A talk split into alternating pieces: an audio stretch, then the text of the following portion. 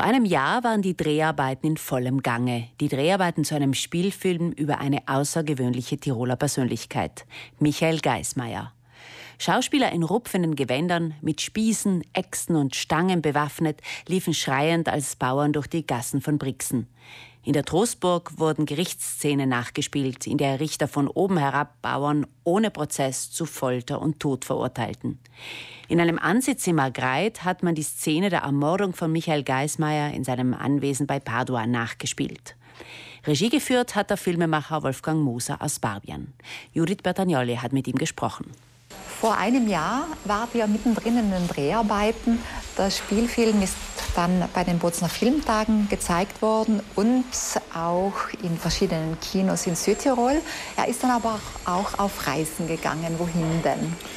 Also wir haben den Geismar-Spielfilm äh, auf Festivals geschickt, äh, international, also wirklich, ich glaube weltweit, äh, auch zwischen Indien und USA und Brasilien und Australien. Da gibt es eine Plattform, da kann man eben die zahlreichen Filmfestivals anschreiben und einreichen. Und das haben wir gemacht und haben ein sehr gutes Feedback erhalten. Wir haben sogar auf acht Filmfestivals gewonnen, einige Preise. Einmal die Musik, einmal äh, als äh, erster Spielfilm eines Regisseurs und äh, ja, Schauspieler auch äh, als Hauptrolle. Und ähm, ist noch nicht abgeschlossen. Bis Ende vom Jahr läuft er auf zahlreichen Filmfestivals weiter.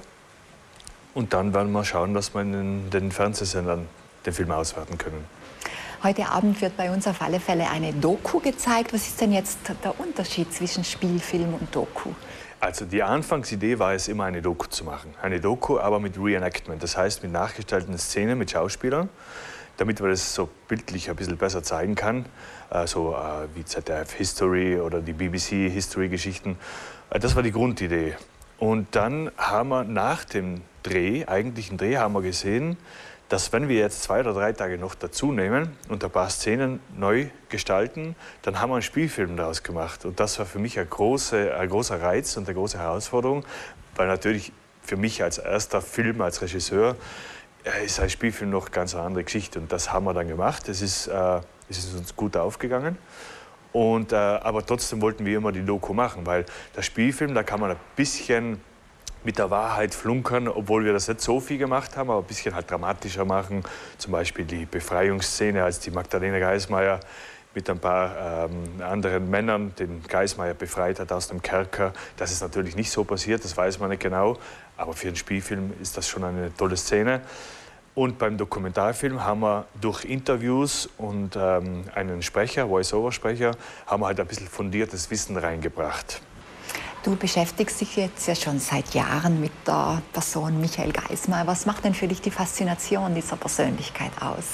Also einmal ist es die Geschichte, die äh, für Jahrhunderte lang äh, versteckt geblieben ist oder besser gesagt noch falsch erzählt worden ist, auch in den Schulbüchern. In den Schulbüchern war bis Anfang der 60er, 70er Jahre war die Rede von einem Volksverräter. Der Michael Geismar sei ein Volksverräter oder Ketzer. Und äh, erst Autoren in den 60er, 70er Jahren haben Recherchen gemacht. Der erste war der Josef Maczek, ein tschechischer Autor. Der hat herausgefunden, dass das gar nicht so war. Der Geismar hat eigentlich fürs Volk gekämpft. Und äh, natürlich schreiben die Geschichte die, die, Gewinner.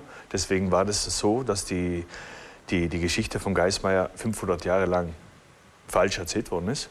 Und deswegen macht zum einen die Geschichte eine große Faszination für mich aus und natürlich auch der, die Person um Geismeier, der Michael Geismeier, hat viel zu verlieren gehabt und hat sich trotzdem auf die Seite der Armen geschlagen und gegen die Mächtigen gekämpft.